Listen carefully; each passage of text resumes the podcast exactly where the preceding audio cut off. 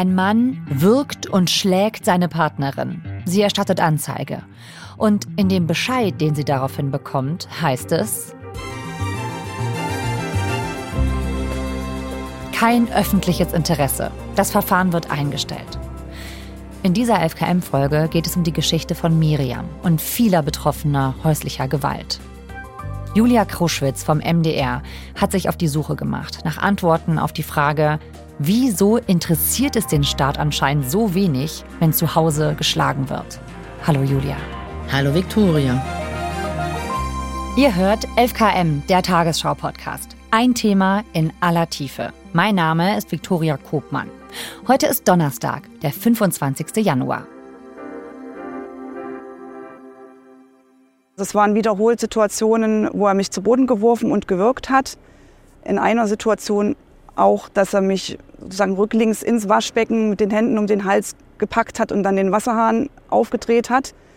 Ähm, und mir das Wasser dabei übers Gesicht gelaufen ist. Ähm, ich habe in den Situationen Todesängste ausgestanden, weil ich Angst hatte, ich mache meine Augen nie wieder auf. Das ist Miriam.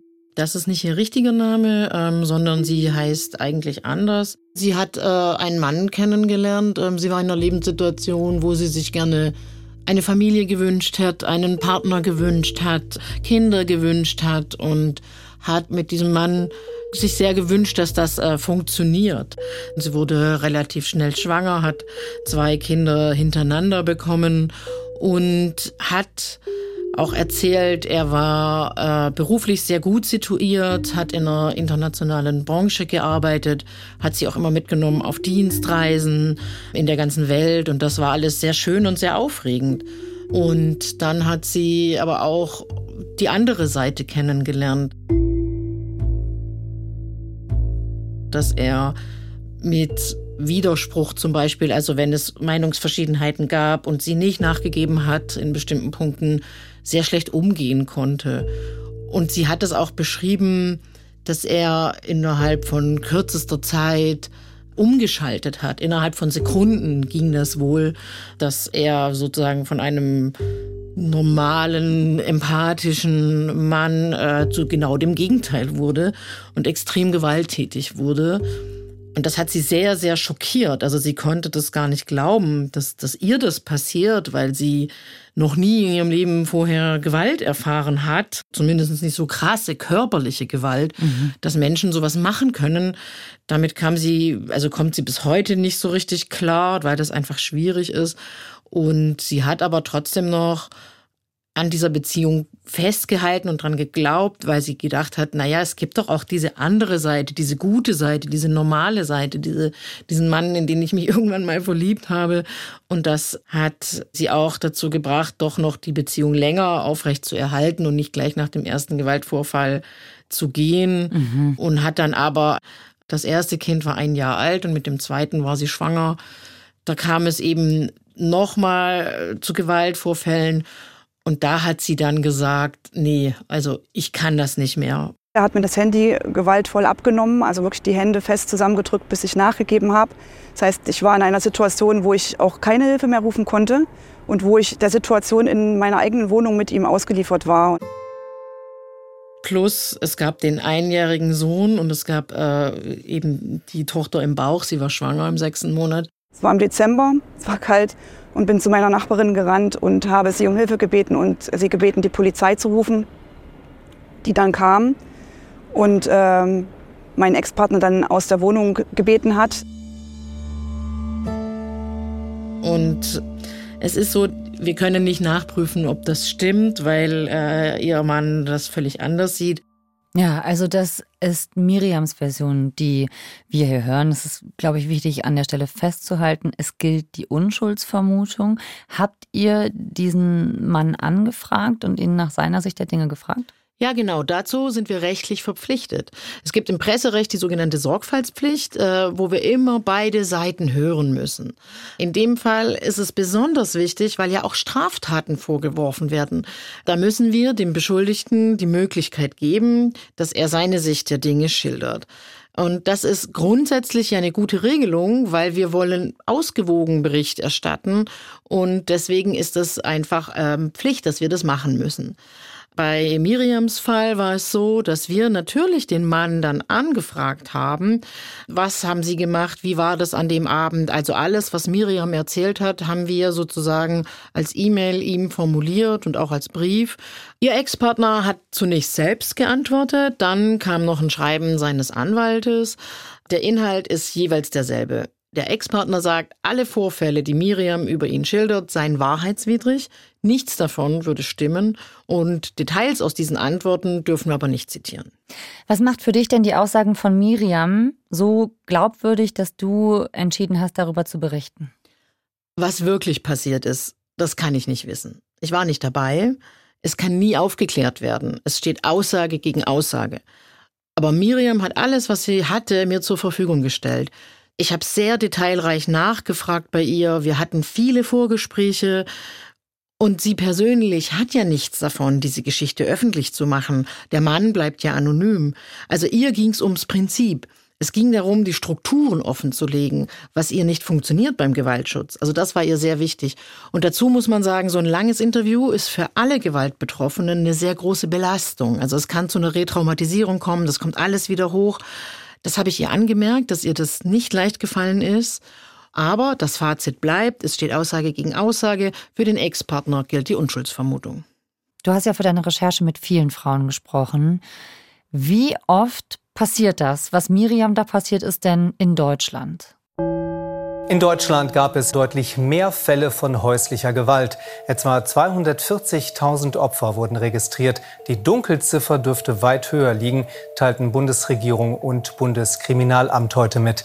Laut dem aktuellen Lagebericht sind vor allem Frauen betroffen, aber auch Kinder.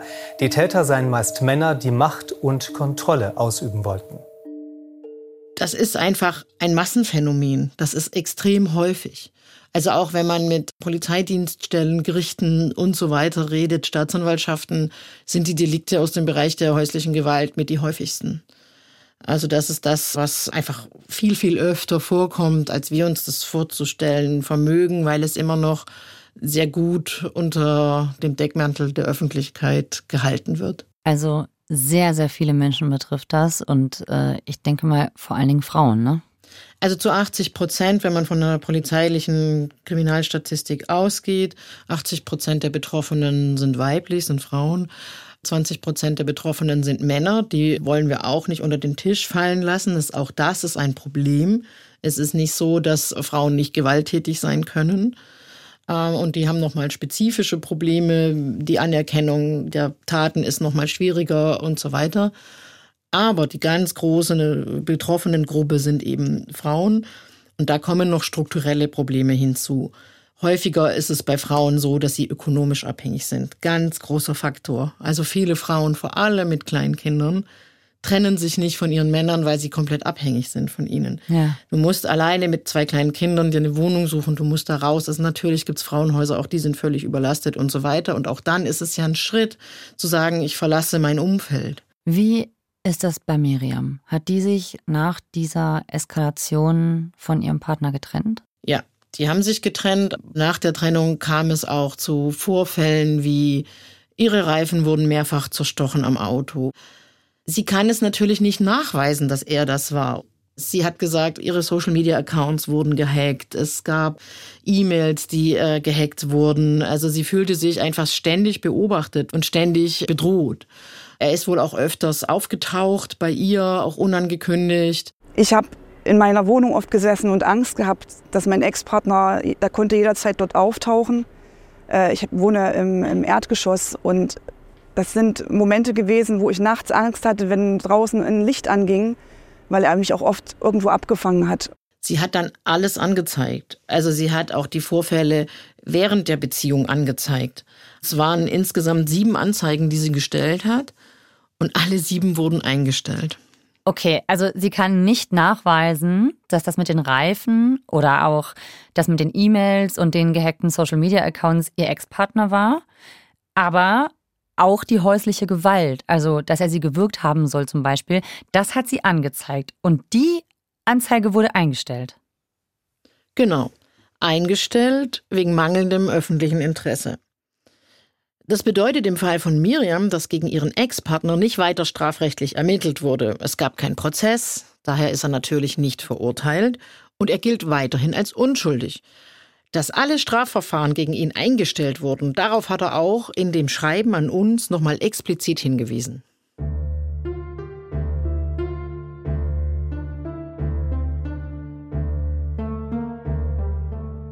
Also für sie war das ein Schlag ins Gesicht. Sie hat diese Bescheide bekommen und hat gesagt, das war quasi, als hätte ich die Tat nochmal erlebt. Ich konnte das nicht glauben, als ich das gelesen habe. Ich habe mich hilflos gefühlt. Ich habe mich auch meinem Ex-Partner noch mehr ausgeliefert gefühlt, weil ich bin diesen Schritt gegangen. Das war für mich persönlich ein sehr mutiger Schritt und ich hatte einfach Angst, was passiert, wenn ich meinen Ex-Partner anzeige. Was, welche Reaktionen muss ich erwarten? Und das von der Staatsanwaltschaft zu lesen, hat mich erschüttert und es hat mich noch ängstlicher gemacht, aber auch wütend.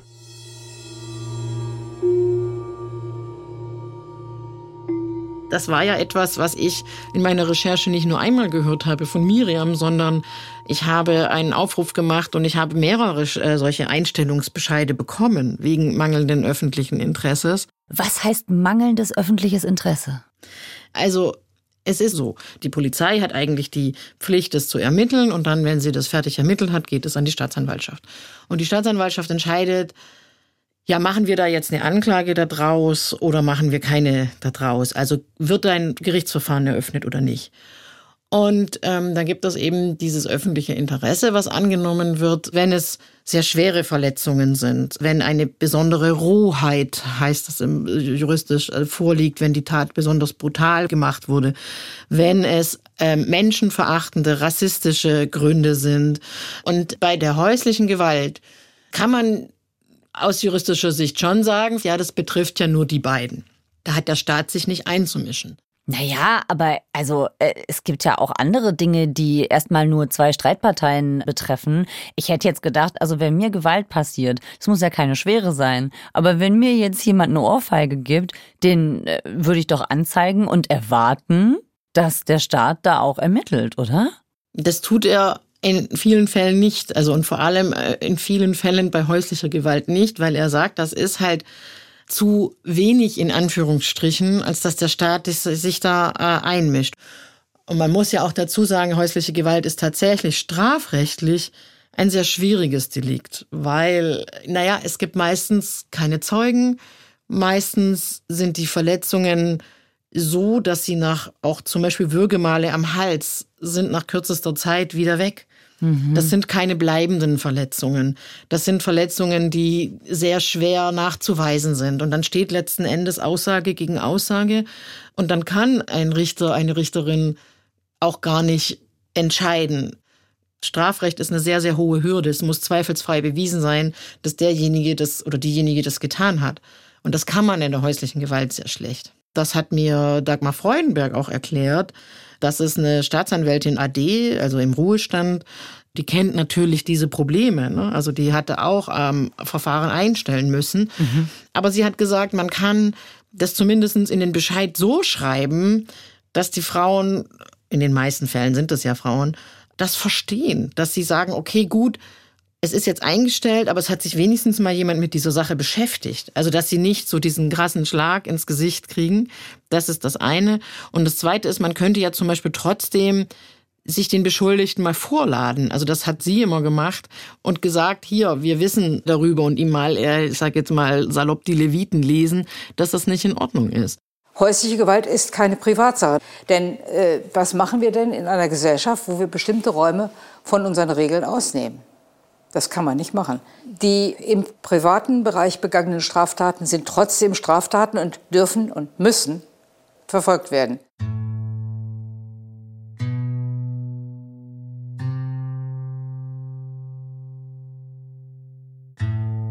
Aber wenn wir bei unserer Geschichte von Miriam bleiben, ihr Partner musste keinerlei juristische Konsequenzen tragen für seine mutmaßliche Gewalt. Wie geht's denn nach ihrer Trennung jetzt weiter? Sie erzählt, dass er immer mal wieder aufgetaucht ist und dann verlangt hat, die Kinder zu sehen, völlig unangemeldet. Und da hat sie gesagt, nee, das geht so nicht. Also wir müssen einen Umgang regeln. Also die Kinder müssen sozusagen ich muss wissen, wann die wo sind. Und sie hat sich dem nicht entgegengestellt. Also hat jetzt nicht gesagt, hier, ich möchte, dass du die Kinder gar nicht siehst, sondern hat schon gesagt, ja, ich möchte, dass du einen Umgang mit den Kindern hast und dass die auch einen Vater haben. Also das war ihr schon wichtig, aber halt geregelt. Also das sind ja zwei verschiedene Sachen, der Umgang und die Sorge. Also Umgang heißt erstmal nur, ich darf meine Kinder sehen und Sorge heißt aber, ich darf entscheiden. Also sagen wir an der Stelle vielleicht mal ganz klar, es gibt das Umgangsrecht und das Sorgerecht und das sind zwei verschiedene Sachen. Genau, also diese zwei Verfahren liefen parallel. Und sie hat halt von Anfang an auch im Gericht darauf hingewiesen, dass sie häusliche Gewalt erfahren hat und hat gesagt, dass das halt nie berücksichtigt wurde. Also es wurde überhaupt gar nicht aufgenommen, es wurde sozusagen ihrer Aussage nach weggewischt. Und sie hatte ja auch nichts in der Hand. Das heißt, ihre Gewaltvorwürfe gegen ihren Partner, die haben keinen Einfluss darauf, was für einen Umgang er mit den Kindern haben darf. Genau. Das ist ja im ersten Moment äh, erstmal sehr irritierend, ne? dass das keinen Einfluss darauf hat. Ja, mich hat das auch gewundert mit diesem Umgangsrecht. Ich bin aus meinem Bauchgefühl davon ausgegangen, dass es irgendwie klar ist, wenn ein Mann oder eine Person gewalttätig ist gegenüber dem Partner oder der Partnerin, dass es dann klar ist, dass er oder sie die Kinder nicht sehen darf. Aber so einfach ist es leider nicht. Und weil das für mich auch alles sehr schwer zu verstehen war, habe ich mit Professor Annalena Götze gesprochen. Die ist in Berlin beim Deutschen Juristinnenbund.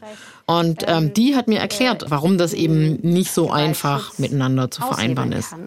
In Deutschland ist sozusagen eben der Gewaltschutz einer erwachsenen gewaltbetroffenen Person in der Partnerschaft ja im Gewaltschutzgesetz geregelt.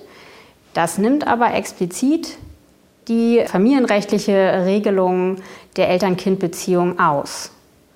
Die ist im Familienrecht geregelt und diese beiden Verfahren oder eben auch Gesetze sozusagen sind nicht synchronisiert, die greifen nicht ineinander sodass wir eben das Problem haben, dass wir durchaus unumstritten häusliche Gewalt belegt haben, das trotzdem keine Auswirkungen ähm, haben kann in die Regelung der elterlichen Sorge bzw. in die Regelung des Umgangs. Und dann ist es so, dass sozusagen der Vater äh, ja das Recht auf den Umgang hat.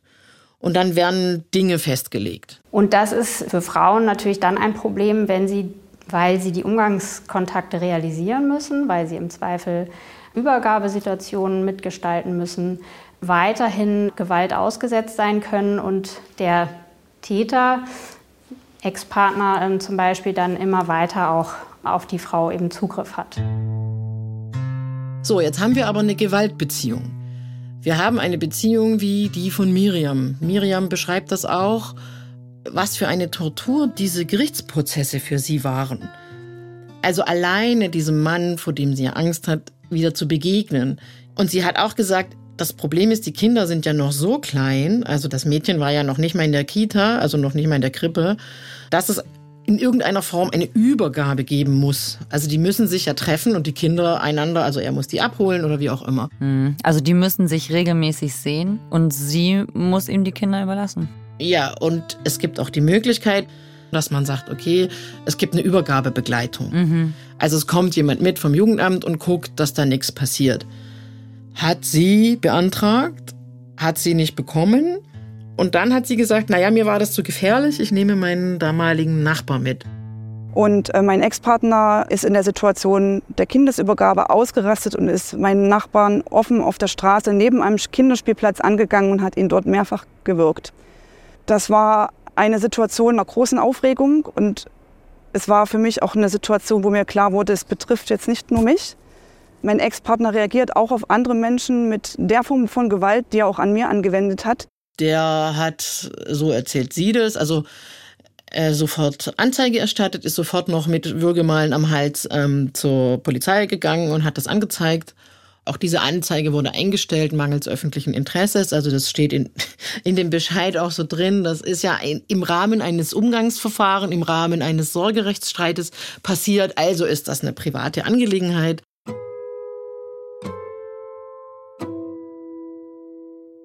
Da muss man vielleicht hinzufügen, der Ex-Partner sieht das anders. Er hat dir geschrieben, dass er angegriffen worden sei. Also auch hier Aussage gegen Aussage. Aber wenn wir von diesem konkreten Fall jetzt mal aufs große Ganze gehen, also mehrere Betroffene berichten immer wieder von Gewalt, suchen Hilfe vom Staat und bekommen dann immer wieder eine Antwort, die schon irgendwie so klingt wie geht uns nichts an.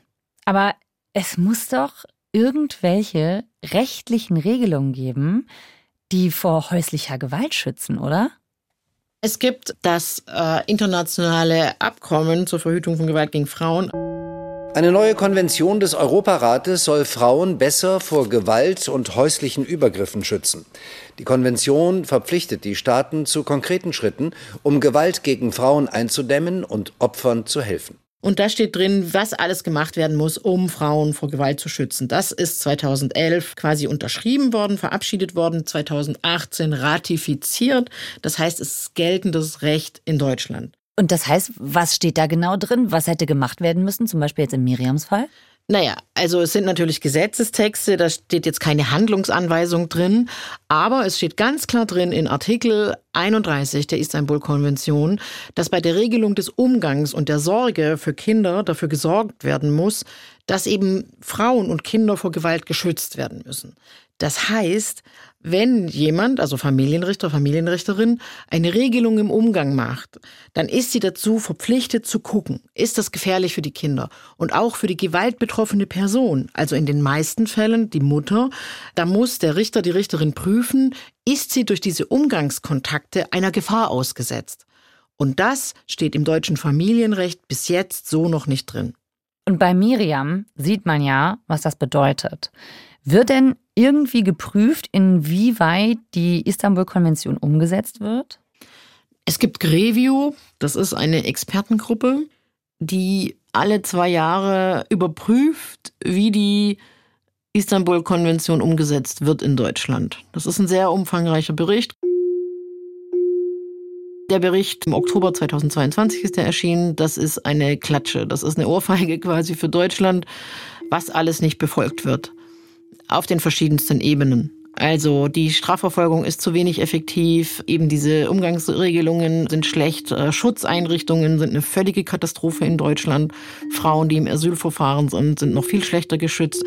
Also man liest es und denkt, oh, das ist Deutschland, das hätte ich auch nicht gedacht. Ne? Also dass man quasi von einer internationalen Organisation so schwarz auf weiß bescheinigt bekommt, dass man hier in großem Maße versagt hat.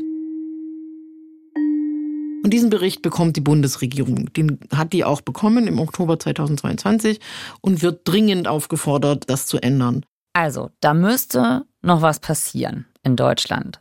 Tut's das auch? Wie ist da der Stand der Dinge? Zumindest auf das Umgangsrecht bezogen ähm, steht im Koalitionsvertrag, dass wenn Vorwürfe von häuslicher Gewalt da sind, dass das äh, zwingend in einem Umgangsverfahren beachtet werden muss. Ähm, das steht so im Koalitionsvertrag. In ein Gesetz gegossen ist das bisher nicht. Aber zumindestens man hat es auf dem Schirm. Ich hatte auch ähm, das Bundesjustizministerium angefragt, was sie denn dazu sagen, dass gewaltbetroffene Personen sehr schlecht geschützt sind bei Umgangsregelungen. Und da ist es halt so, dass ähm, sie sagen, naja, es gibt ja die Istanbul-Konvention, die ist schon geltendes Recht. Also wieso sollen wir das da nochmal reinschreiben? Da beißt sich ja die Katze in den Schwanz. Ne? Also das fehlende Gesetz in Deutschland ist ja nur deshalb nötig, weil die Istanbul-Konvention offenbar nicht ausreicht, weil sie nicht ausreichend umgesetzt wird. Ja, und ähm, das Bundesjustizministerium hat auch noch gesagt, naja, wir arbeiten gerade an einer Reform des Kindschaftsrechts und wollen ähm, das in dieser Legislatur, also zumindest noch einen Entwurf fertig machen. Wie konkret ist die Planung denn jetzt? Also inzwischen tatsächlich schon sehr konkret, da war ich auch überrascht. Denn vor kurzem, also am 16. Januar 2024, hat das Bundesministerium für Justiz ein Eckpunktepapier zur Reform des Kindschaftsrechts vorgestellt. Also darin werden auch äh, Sorge- und Umgangsregelungen festgelegt. Und in diesem Eckpunktepapier steht ganz explizit dieser Schutz vor Gewalt von Elternteilen und Kindern beim Umgang vor häuslicher Gewalt mit drin. Also, die Familiengerichte sollen laut diesem Papier verpflichtet werden, umfassend und systematisch zu ermitteln, sobald es nur Anhaltspunkte für häusliche Gewalt gibt. Sie sollen auch eine Risikoanalyse durchführen. Also, ist das denn wirklich gefährlich und was ist gefährlich? Und das Familiengericht soll den Umgang mit dem Kind ausschließen oder beschränken dürfen, wenn ein Elternteil gewalttätig gegenüber dem anderen war. Also nicht so, wie es jetzt ist, er muss gewalttätig oder sie muss gewalttätig gegen das Kind gewesen sein, sondern es steht explizit auch bei Partnerschaftsgewalt. Mhm. Und ähm, damit möchte man den Forderungen der Istanbul-Konvention gerecht werden. Und dieses Eckpunktepapier, das ist jetzt da, das wird öffentlich diskutiert. Es können Verbände und wer auch immer Stellung dazu nehmen. Das Bundesministerium der Justiz beobachtet das und nimmt diese Stellungnahmen entgegen. Und dann soll vor der Sommerpause noch ein Gesetzesentwurf vorgelegt werden, wo das dann drin steht. Und wenn das, was das Sorge- und Umgangsrecht betrifft, genauso umgesetzt wird, wie es in diesem Eckpunktepapier steht, dann wäre das ein Meilenstein für den Gewaltschutz in Deutschland. Gehen wir nochmal zurück zu Miriam. Sie steckt ja jetzt schon seit sechs Jahren in dieser Situation. Wie schaut sie denn mittlerweile darauf? Was sie halt sehr ärgert, ist, dass er nie eine Konsequenz für sein Handeln bekommen hat. Also es gab nie irgendeine Art von Stoppschild oder eben sowas wie, was sich alle Frauen, mit denen ich gesprochen habe, gewünscht haben. Sowas wie Täterarbeit, dass sie ein Programm machen, dass sie mal über ihr Handeln reflektieren, dass sie einsehen, dass das, was sie da tun, unglaublich viel Schaden anrichtet für alle Beteiligten. Ich hätte mir vor allen Dingen im Gericht gewünscht, dass, wenn der Richter hört, dass das Thema häusliche Gewalt eine Rolle gespielt hat, äh, er mit dem Vater ganz klar vereinbart, dass der Vater an sich arbeiten muss und ihm unter Umständen auch äh, eine Vorgabe macht in Bezug auf äh, Therapie oder andere Dinge, die zur Vorbedingung werden, damit äh, auch unbegleitet Umgänge stattfinden können. Das äh, ist nie passiert. Und sie hatte halt sehr viele Konsequenzen zu tragen und hat bis heute, ja, diese Gewalterfahrungen, die machen natürlich was mit einem und verändern auch ähm, sein Leben. Und äh, sie hat unglaublich viel, äh, ja, auch finanzielle Probleme. Also ich glaube, es, was bei allen Frauen so durchscheint und auch bei mir dann inzwischen tatsächlich, ist, dass man so diesen, dieses Vertrauen in diesen Rechtsstaat ein bisschen verliert. Also dieses, mir wird nicht geholfen. Also weder von der polizeilichen Seite noch von dem Gericht noch vom Jugendamt ich werde nicht unterstützt. Meine Anliegen sind nicht wert, gehört zu werden. Das äh, hinterlässt bei, glaube ich, allen betroffenen Frauen tiefe Spuren. Aber worauf ich noch hinweisen möchte, weil das Problem ist ja die Beweislage häufig bei häuslicher Gewalt. Und es gibt etwas, was ich auch erst jetzt erfahren habe nach längerer Recherche. Das nennt sich anonyme Beweissicherung. Das wäre für Miriam auch super gewesen, bei den Instituten für Rechtsmedizin, eigentlich bei allen, würde ich jetzt mal fast sagen, kannst du hingehen als ähm, Betroffene häuslicher Gewalt und sagen, so gestern ist irgendwas passiert oder vor zwei Stunden oder was, können Sie das bitte dokumentieren? Und das machen dann Rechtsmediziner. Die dokumentieren das, die vermessen das, das so, dass das gerichtsfest ist und so, dass man auch sagen kann, das ist eine Fremdeinwirkung hundertprozentig, weil das Problem ist, selbst wenn du zum Hausarzt gehst, ist das nicht gerichtsfest. Also das muss schon wirklich ein Rechtsmediziner machen. Du kannst es anonym dort hinterlegen äh, und dann auch später dann, wenn du sagst, okay, ich bin jetzt bereit, eine Anzeige zu stellen. Dann hat man was in der dann Hand. Dann hast du es ne? in der Hand, Mhm, genau. Verstehe. Vielen Dank, Julia. Ich danke dir. Julias Film Gewalt durch den Partner, wie der Staat Frauen alleine lässt, findet ihr in der ARD Mediathek. Den Link zum MDR-Film packen wir euch in die Show Notes. Und uns findet ihr in der ARD Audiothek und überall sonst, wo ihr Podcasts hört. Lasst uns doch gern ein Abo da. Autorin dieser Folge ist Nicole Ahles. Mitgearbeitet haben Lukas Waschbüsch und Sebastian Schwarzenböck. Produktion Ruth Maria Ostermann, Laura Picerno, Viktor Weresch, Eva Erhardt und Hanna Brünjes. Redaktionsleitung Lena Gürtler und Fumiko Lipp. 11KM ist eine Produktion von BR24 und NDR Info. Mein Name ist Viktoria Kobmann.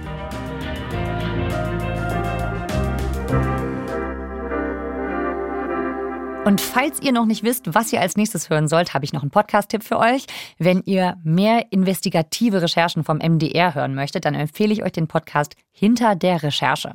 Da kommen Journalistinnen und Journalisten mit ihren persönlichen Eindrücken und Ansichten zu Wort. Was passiert, wenn die Kamera aus ist? Was haben sie zwar gesehen oder erfahren, können oder dürfen es aber nicht berichten? Welche Reaktionen gab es nach der Ausstrahlung? Die Moderatorin Esther Stephan und Cecilia Kloppmann fragen nach. Alle zwei Wochen, immer freitags, erscheint eine neue Folge von MDR Investigativ hinter der Recherche. Gibt's in der ARD Audiothek und überall, wo es Podcasts gibt.